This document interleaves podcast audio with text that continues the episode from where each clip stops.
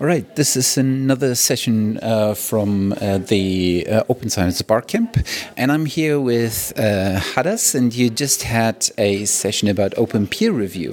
Before we actually get to the topic, um, would you mind to introduce yourself?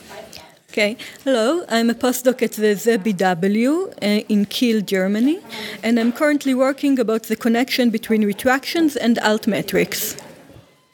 Cool. You proposed this uh, session about open peer review. What was your motivation to do so, and how, what's your impression of the session now uh, that it's over? Um, I think that people here in in this uh, day were actually very technical, but they didn't look uh, at the philosophical. Uh, should we should we talk about uh, science out in the open uh, and how we evaluate science? Um, this is kind of an opaque process uh, at the moment, and I just wanted to know if people think we should uh, open it the way the way we pretty much try to open anything. What would you say was the, was there a general opinion in air quotes of the group that you had the discussion with, or what were some aspects that were maybe surprising for you?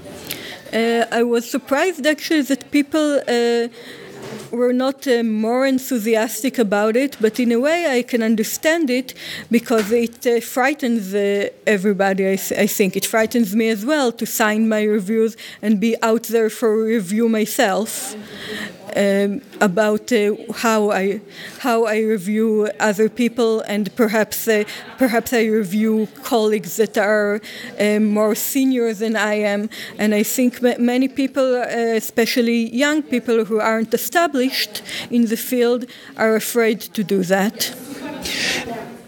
Do you have a couple of uh, examples in mind that actually have um, established an open peer review process that people who are interested in it could look at how this would work and how the quality uh, of, of the open peer review at those places is?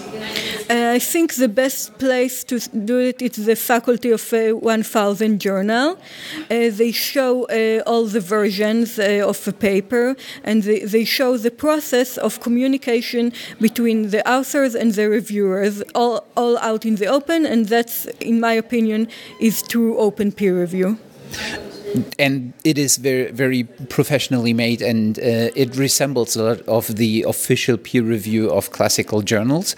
And you mentioned another place uh, PubPeer um, that uh, upholds the uh, the right to be kept anonymous. Um, would you also recommend to take a look at this? Uh, yes, because sometimes there are interesting stuff in there. Uh, there, there are the stuff that you won't find with people signing their names on it, but sometimes there's people saying, "Look, there's an image duplication uh, there." In it's mostly in biology, in the life sciences, or the Western blot seems suspicious, or the results are a bit too perfect, and they wouldn't say it with their name on it, but under the cover of anonymity, um, many things can come out in the open. Cool.